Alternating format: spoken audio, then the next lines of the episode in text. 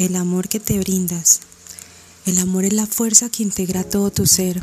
El amor es una frecuencia vibracional que te mantiene en un estado absoluto de apertura consciente.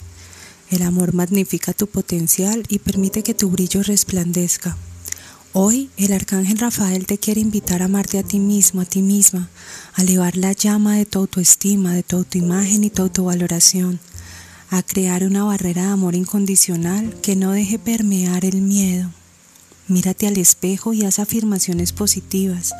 Me amo incondicionalmente. Yo sí puedo. Yo tengo un potencial infinito. Yo soy una persona maravillosa. Yo merezco que me amen.